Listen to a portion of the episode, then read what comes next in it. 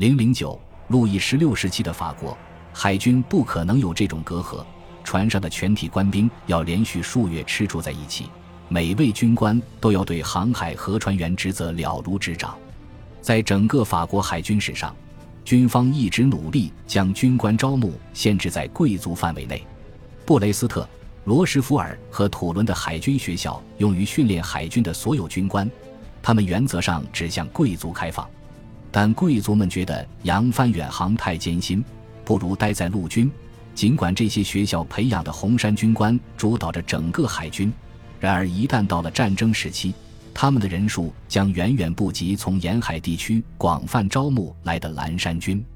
海军中没有买官制，即便是海军最高级别的官职，也很少有廷臣问津，因此每一级军阶中的社会竞争都要少得多。大海上靠的是能力和经验。为了确保即使下甲板船员也拥有这样的素质，从科尔贝尔的时代开始，法国就在实施一种海军招募体制。在沿海地区和航运流域，每一个低于六十岁且有航行经验的人都被要求注册到一个编队或海军预备役名录之下，在国家需要的时候有义务出动。就像民兵招募在农民中不受欢迎一样，这种海军招募在水手。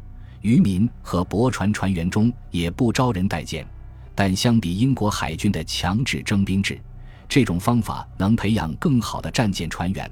他们在美国独立战争时打败了英军，报仇雪恨。这场战争似乎为大规模扩张海军的计划和装备翻新进行了有力辩护。而上一次的扩张和翻新结束于1763年，到1780年。法国军队中共有八十六艘驱逐舰和七十九艘战列舰在役。从一七七六年到一七八三年，海军每年的军费涨了四倍。这样的努力对美国取得独立是至关重要的。甚至在战争结束之后，路易十六仍决心要让法国继续保持作为欧洲主要海上力量的地位。而他唯一一次见到海洋。是在1786年去色堡视察一个兴建中的大型海军港口，这也是他在1791年之前唯一一次离开巴黎周边行政区走访王国的其他地方。那里有三千名工人。阿瑟扬1788年8月看到他们时就已经留下了很深的印象。他很想知道，要完成一项如此浩大的工程，这个国家怎么才能做到不破产？事实上。这项工程又花了六十五年才得以完工，而就在阿瑟扬抵达色堡的前十一天，巨大的国防开支已经使这个国家入不敷出了。贵族紧抓着军事力量不放，其理由是他们的等级天然决定他们要战斗，而且他们也以此来捍卫免税权。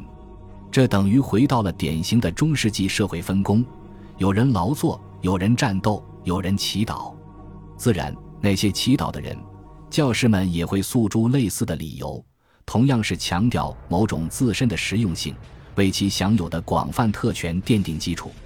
按照法律，教士的等级高于贵族，是王国第一等级，因为他们是王国共同体精神幸福和道德标准的守卫者。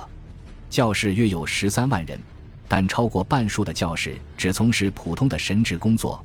还有不少修道院外的教士属于大教堂和圣堂参事会联合会的成员，是没有医治灵魂职能的大教堂教士。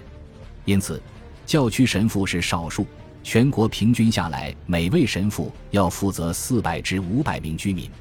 但是，教士的分布和这个国家其他事务的分布一样是不平衡的。在乡村，本堂神父是教区居民们唯一能见到的神职人员。而在城镇景观中，充满了修女院、神学院、学校和医院，全部由教士运作。更不要说大教堂、教堂联合会和不计其数的教区教堂，可谓联盟接动，钟声相闻。在很多小城镇，教堂是主要的劳动力雇佣方。在沙特尔的1.2万居民中，直接受雇于教堂参事会的就有500至600人，还有更多的人依靠它谋生。而教堂本身也是靠着周边地区的一点七万英亩土地和一百二十四位封建领主来养活的。在一万人口的巴约，据估计，当地所有神职机构每年会为该镇经济贡献多达四十万里弗。全法国有超过十分之一的土地在教会手中，尽管他们大部分在北方而非南方。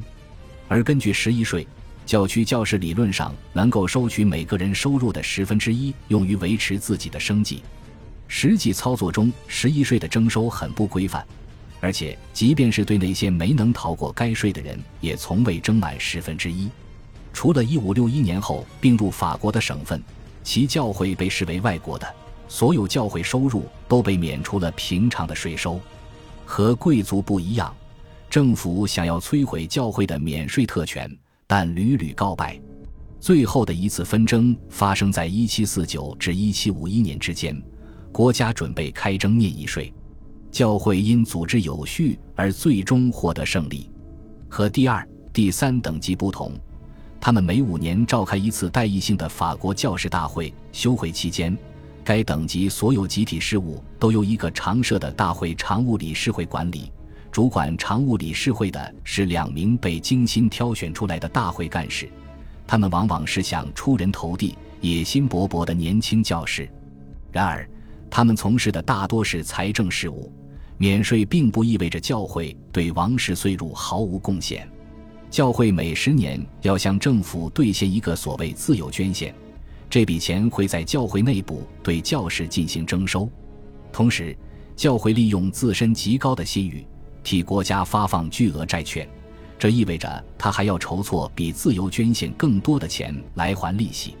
教会每年要向国家或帮助国家支付的费用加起来总共达到一千六百万里弗。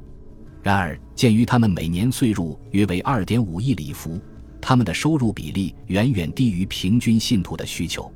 在低等级内部，对教士的征税力度也不是完全平等分配的。教区教士依赖十一税和各种工作费，如果他们有幸得到一小块教会附属地，将会缴出收入的一半。此外，他们对于主教辖区内的征税额度分配没有发言权。大教堂教士和规模较大的教士会、修道院占有教会大部分地产，他们的代表垄断了所有有权力、有影响的位置。而这些团体中最富有的群体，反过来又一定会被贵族控制，因为对于贵族而言，前者能成为他们众多子女主要的、舒适的且待遇优厚的庇护所。否则，这些子女会变成家族财产的沉重负担。自从1516年弗朗索瓦一世和教皇里奥十世签订政教协议以来，国王有权任命大修道院中所有主教和院长。到了18世纪，国王听取一位主教的建议，把这一众大职务委任权以圣职名录的方式分配到了下面。然而，太多宫廷家族渴望让自己的亲戚。朋友和护从过上教士那样的好日子，所有手中握有委任权的人都发现很难抵制前者的巨大压力。随着十八世纪地租的提高，对教会职位的需求量更大了。高层大主教的收入都是六位数，很少有收入在两万里弗以下的高级教士。一个较大修道院有推荐权力的院长比主教收入还高，相应的。这些炙手可热的圣职将由大贵族的次子们担任。截止一七八九年，所有主教级别的教士都是贵族出身。四分之一的主教职位被十三个家族把持着。这个体制内的很多圣职都被任命给了非常年轻的人，他们经过短暂的学习，闪电般的接受任命，在这个早已不那么神圣的等级体制内迅速蹿升。塔列朗就是一个注定要做教师而非军人的人。幼年的他因为一次事故导致一条腿发育不全。他在二十一岁时被任命为副主祭，几周后成为兰斯大教堂教师，几个月内当上了修道院院长。不过他在四年之后才成为神父。在下一年，他成了两名大会干事中的一个。一七八八年，他三十四岁的时候，已经是欧坛的主教了。后来的历史将证明，路易十六时期的主教中，没人比塔列朗更加愤世嫉俗，更加冷酷无情。因为每每遇到考验时，大多数教士还是会怀着某种热情坚守圣职。不过，他们的升迁都是同样神速，毕竟也没有其他途径可走。如果说这样的体制孕育了对神圣事业并不热心的神父，那么它也使法国天主教会的主教们成为强悍的政客和权力掮客。一七八七年五月，图卢兹大主教洛梅尼德·布里耶纳当上首席大臣，实现了教士们公开追求多年的抱负。十八世纪早期的弗勒里、贝尼斯和泰雷等例证表明，路易十四永不将高级世俗官职授予教士的原则早已人亡政息了。布里耶纳是作为教会改革者而出名的，他在一七六六年当上了修士委员会的主席。教士大会成立该委员会的目的是进行投资、关闭或者合并无人居住的修士院和修女院。教会成立委员会，摆出改革姿态，可谓十八世纪最大的宗教变革。一七六四年，法国驱逐耶稣会士的后续。驱逐耶稣会士是由一系列令人难以置信的偶然事故从很多方面导致的结果。世俗权力除去了在法国宗教和教育生活中最活跃、最有影响力的宗教团体。这段历史极为生动地展现了一个拒绝改革的教会将变得多么脆弱。教会在察觉到危险之后，就开始四处寻找容易下手改革的地方。修士群体被暴露了出来。因为他们一直犹豫着不吸纳新人，还被愈发功利的公共舆论谴责为财富囤积者，而教会则被认为是懒汉的避难所。于是，在1768至1780年间，458个修道院被解散，其共计62.2029万里弗的资产被分发给了医院、贫民院和神学院。但更大、更富有的修道院依然毫发未伤。教区教士的问题。教会中被轻视的穷困苦工的问题也都没有得到解决，很少有教区教士真的出身贫寒，毕竟从事教士职业是需要一定教育经费的。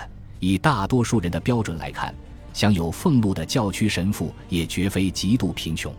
然而，很多教士对教会财富分配不均，在教会管理中没有发言权，且毫无升迁前途可言等情况，牢骚满腹。农产品价格的上涨让享受十一税的教师人数越来越多，但在很多城镇，十一税已经成为历史。就连在乡村，也有三分之一的有俸教士无权获得该教区的十一税。这些税款有时被转交给了平民教徒，而更多的时候是被转移到了修道院和其他教士团体的腰包里，后者只按照固定比例把收益中的一部分付给教区神父。这种经费被称为恰当提成，实际上这就是教区神父们的薪水。但18世纪持续的通货膨胀必然使这份提成的价值不断缩水。王室于1768年和1786年两度下令强制涨薪，但这两次都被教士抱怨涨幅不够。那些占有十一税的教会团体不仅不支付薪水涨幅，甚至放弃了给教士们付钱。